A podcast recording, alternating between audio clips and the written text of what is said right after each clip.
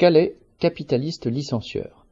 Samedi 25 novembre, une marche contre les licenciements a regroupé 350 personnes à Calais.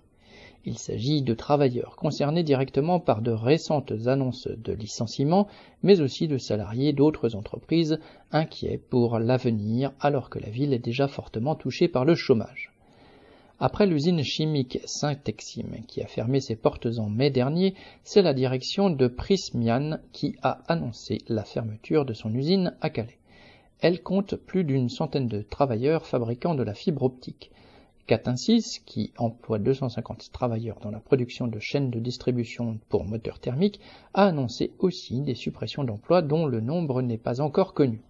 Enfin, l'entreprise de dentelle Delsey devrait licencier une cinquantaine de personnes. Les prétextes invoqués par tous ces patrons pour condamner les travailleurs au chômage et à la misère sont variés, mais ils reviennent tous à dire, ouvrez les guillemets, il y a moins de commandes, donc on doit licencier, fermez les guillemets. Les travailleurs n'ont aucune raison d'accepter d'être ainsi sacrifiés, alors que tous ces capitalistes ont fait des profits sur leur dos ces dernières années. C'est bien ce qu'ont voulu dire les manifestants le 25 novembre correspondant lutte ouvrière.